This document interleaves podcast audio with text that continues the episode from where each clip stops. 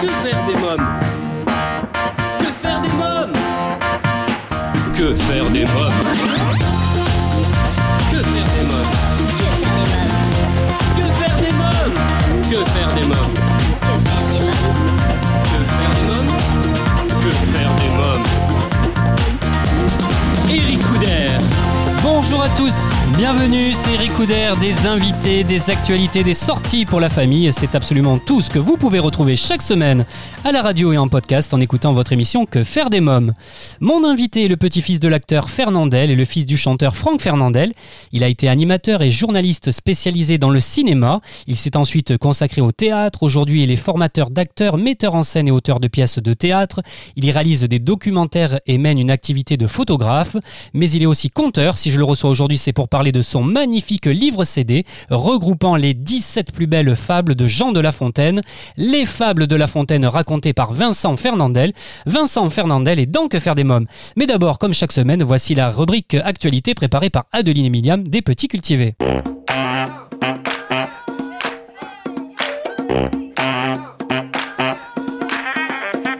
Découverte d'une cité perdue vieille de 3000 ans, la plus grande de l'Égypte ancienne.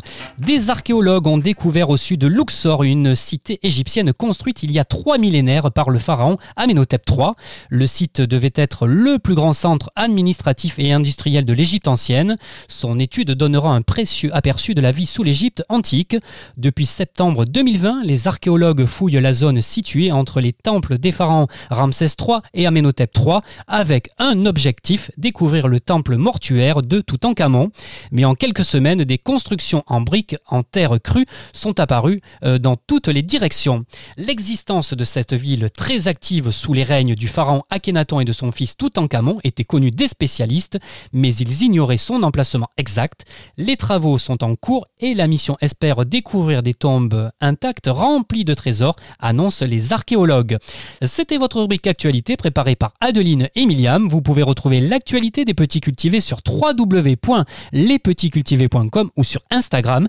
Des idées de lecture et de sorties culturelles pour se cultiver tout en s'amusant. Vous écoutez Que faire des mômes? Il est l'heure à présent de retrouver mon invité. Aujourd'hui, j'ai le plaisir de recevoir Vincent Fernandel.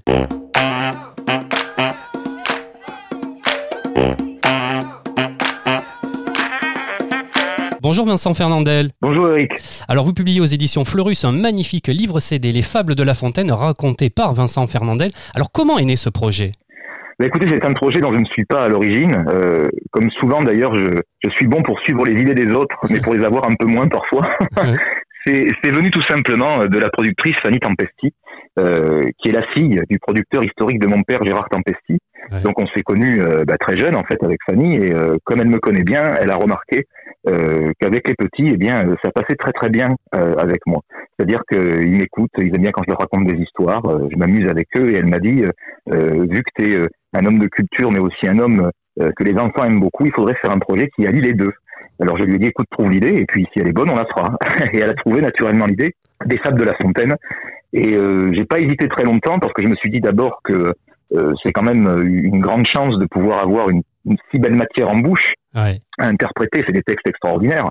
Et en plus de ça, euh, pour une raison aussi tout à fait euh, égoïste, c'est-à-dire que moi qui suis dans, dans, dans, le théâtre, où je donne des cours de théâtre, je fais des mises en scène, j'écris des pièces, euh, j'aime beaucoup le XVIIe siècle, notamment Molière et Racine, que je connais plutôt bien.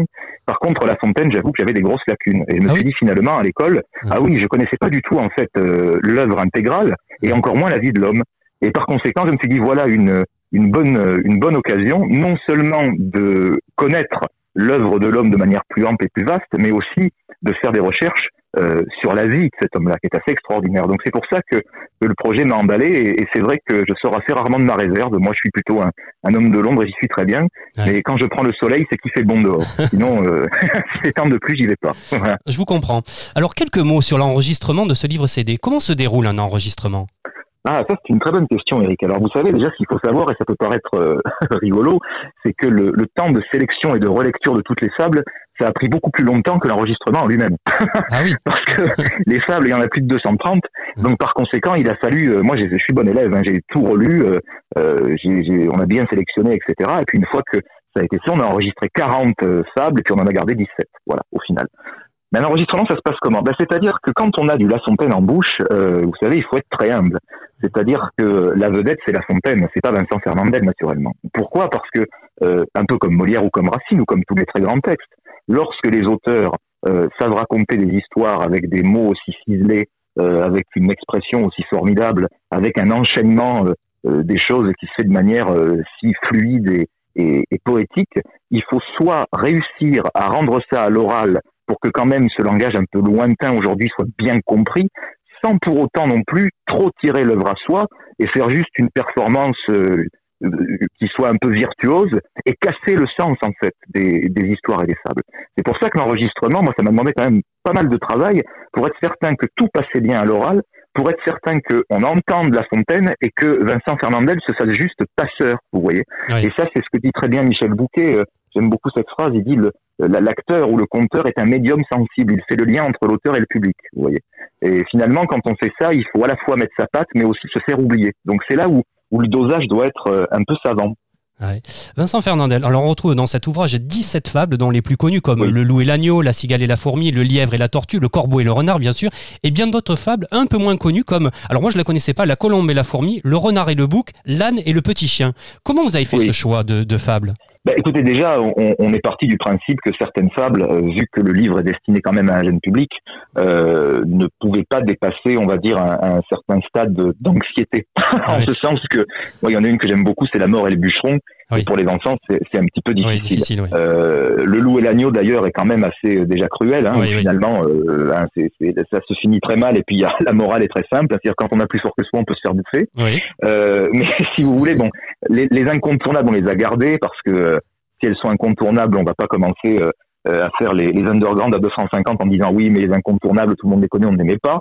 Euh, et puis il y en a certaines, oui, que moi j'ai trouvé plus poétiques aussi, comme le Chanel Roseau que j'ai trouvé très joli. Euh, le renard et le bouc, j'ai trouvé ça très drôle. Euh, après, si vous voulez, la, la consultation s'est faite euh, à, plusieurs entre l'éditeur, le producteur et, et, et moi-même. Mais c'est vrai qu'il y en a certaines qui, moi, m'ont tapé un petit peu dans, dans le cœur, on va dire, et puis dans la tête. Et, et celles-ci se sont imposées en fait assez naturellement. Vous savez, c'est pour ça qu'on en a enregistré plus qu'il n'y en a sur l'album, justement pour avoir le temps et le recul de voir celles qui, quelques mois après l'enregistrement, ressortaient le mieux. Voilà. Ah Donc c'est c'est ça aussi, c'est ça aussi, c'est-à-dire qu'on savait très bien qu'il n'y aurait pas 40 sables, mais après pour savoir si celle-ci vaut mieux qu'une autre, entre l'interprétation, l'illustration musicale, etc., faut en avoir plusieurs et éliminer. De toute façon, c'est ce qu'on fait sur n'importe quel album. Hein. Quand on fait 10 chansons, ça veut dire qu'on en a fait 30. Vous voyez, c'est un peu pareil ici.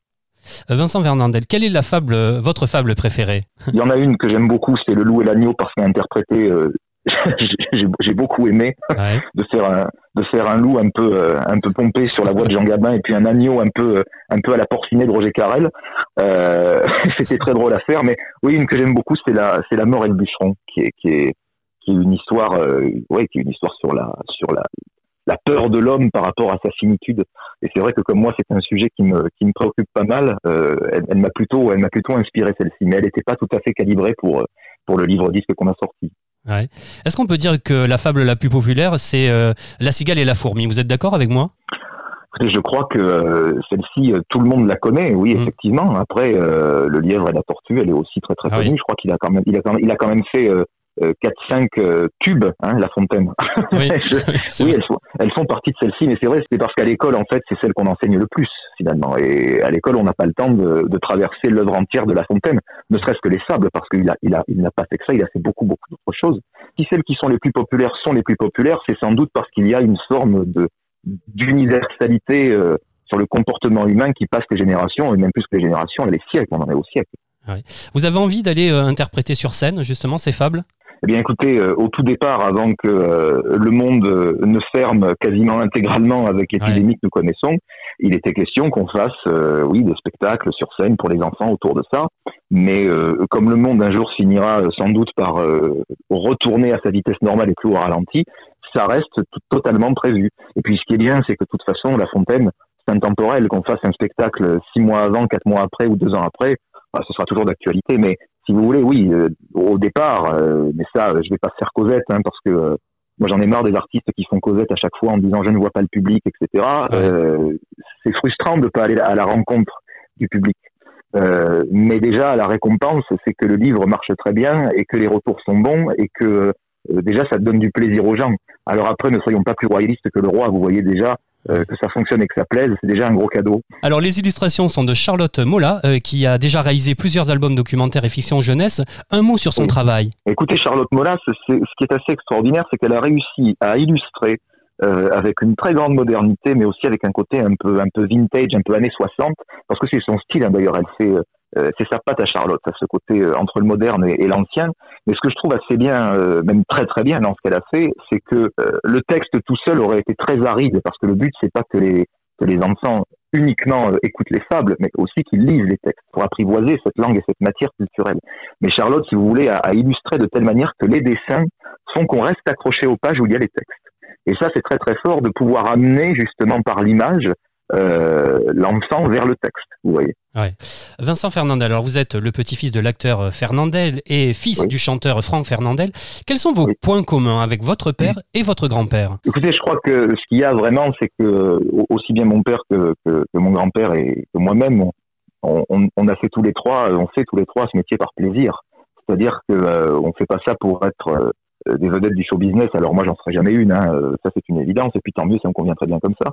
C'est surtout pour le plaisir des matières qui, qui sont les nôtres. Hein. Mon grand-père c'était l'acting, euh, mon père c'était la chanson. Bon, alors moi j'ai plusieurs métiers, mais parfois, voilà, je, je, fais aussi un peu un peu l'acteur, mais plus le conteur parce que l'acteur c'est autre chose. mais c'est d'abord le plaisir d'avoir d'avoir des belles matières et puis le plaisir d'avoir des choses qui nous font euh, progresser, c'est-à-dire qu'il demande du travail, pas uniquement sur nos facilités, vous voyez. Euh, après, d'un point de vue privé, euh, que vous dire? Les méridionaux ont quand même des traits communs. On est très sensible, on est très colérique, on peut on peut pleurer et hurler en deux minutes. c'est un tempérament du sud, c'est un tempérament sanguin. Après, on n'est pas des méchants mecs, mais comme dirait Ventura dans Garde à vue, il paraît que je suis très chiant.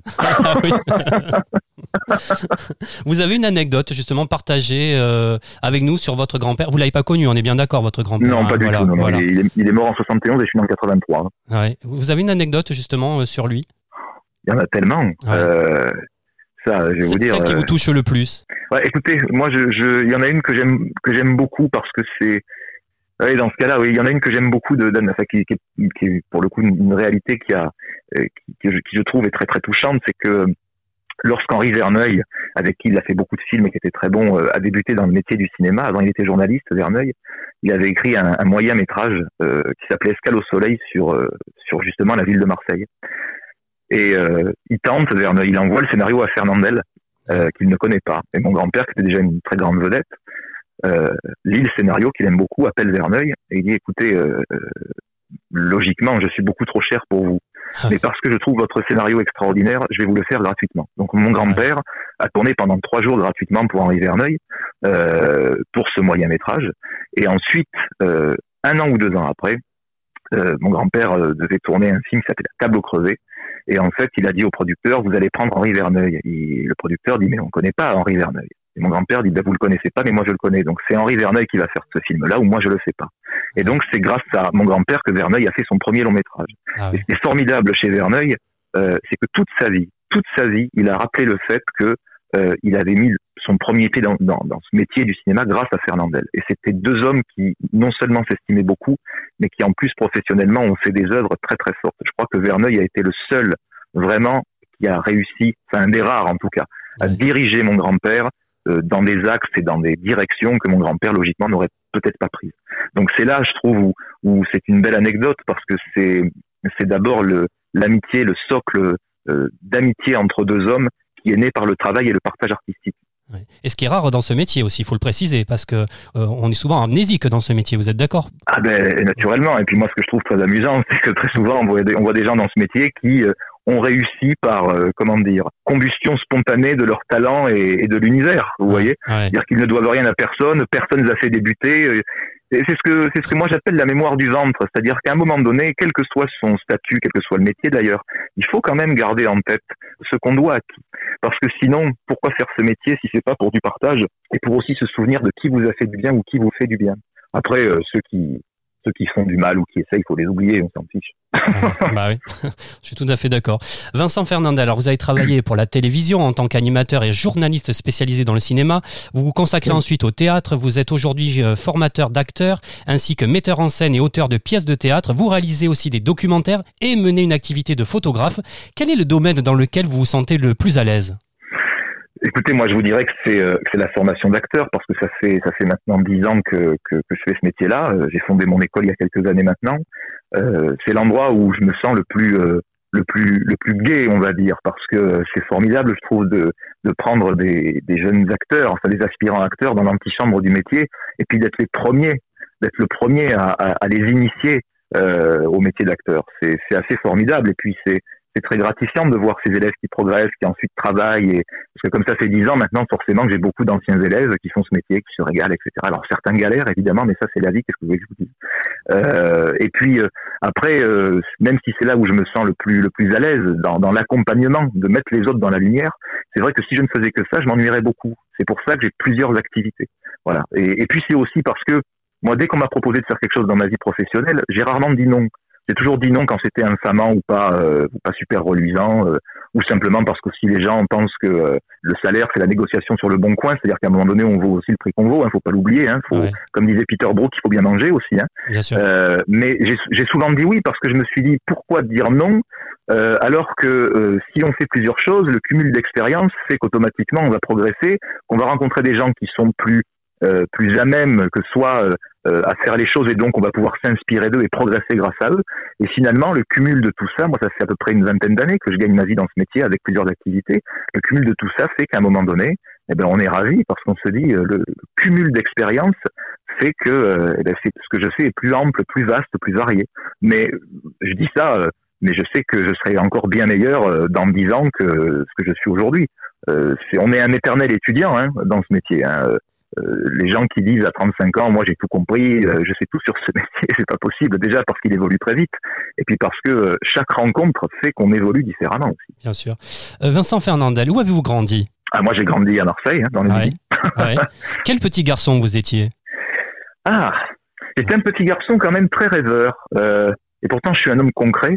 Ouais. Je suis devenu un homme concret, mais j'étais assez rêveur, assez assez solitaire. J'observais beaucoup j'observais énormément. J'étais euh, j'étais fasciné par le notamment parce que mon père était très très connu à l'époque où je suis né, il, cartonnait dans la chanson dans les années 80. Ouais. Et j'observais beaucoup ce, ce, ce ballet euh, euh, d'abeilles ou de guêpes parfois incessant autour de l'artiste ou des artistes.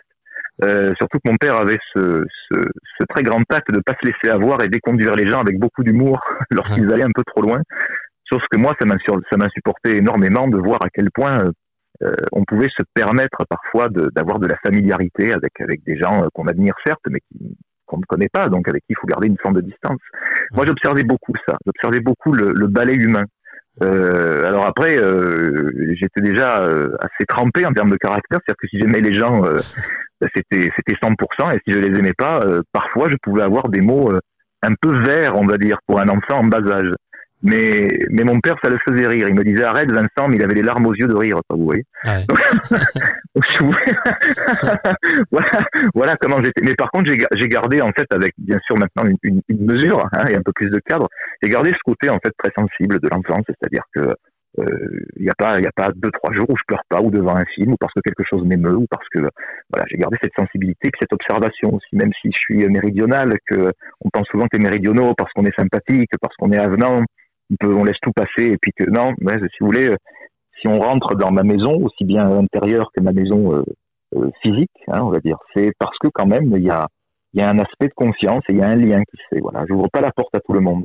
Ouais. Euh, parce que je crois que le cercle intime, en plus, quand on est dans ce métier, est très important parce que sinon, euh, sinon on est entouré que de, que de, que de toc, quoi. Euh, pour terminer, si vous aviez un message, euh, justement, si vous avez la possibilité de laisser un message à votre père et à votre grand-père, que diriez-vous? Eh ben, je leur dirais merci de m'avoir laissé libre de faire ce que je voulais. Voilà. Je dirais merci à mon grand-père de n'avoir jamais pressurisé mon père pour faire ce métier. Et je remercie mon père aussi de ne pas m'avoir mis la pression en me disant si tu ne fais pas ce métier, tu ne seras personne. Parce que voilà, ce sont deux pères qui ont laissé leurs enfants libres de faire ce qu'ils voulaient. Alors il se trouve que on a tous choisi euh, le même métier, euh, mais qu'on l'a choisi par plaisir et pas par contrainte. Euh, et ça c'est très important, parce que souvent dans les familles d'artistes, euh, il y a beaucoup de d'enfants qui, à qui on, on, fait comprendre ou à qui on dit même très clairement que s'ils ne marchent pas dans les pas euh, de leurs précédents, eh bien, ils auront moins de valeur. Et moi, ça n'a pas été le cas. Un enfant, la plus belle chose qu'on puisse lui donner, c'est la liberté dans la structure. Voilà. Les fables de La Fontaine racontées par Vincent Fernandel, un magnifique livre disque aux éditions Fleurus. J'étais très heureux de vous avoir en ligne. Merci Vincent Fernandel, merci beaucoup. Merci Eric, à très bientôt. Allez, restons dans la littérature puisqu'il est temps de vous présenter ma sélection livre de la semaine.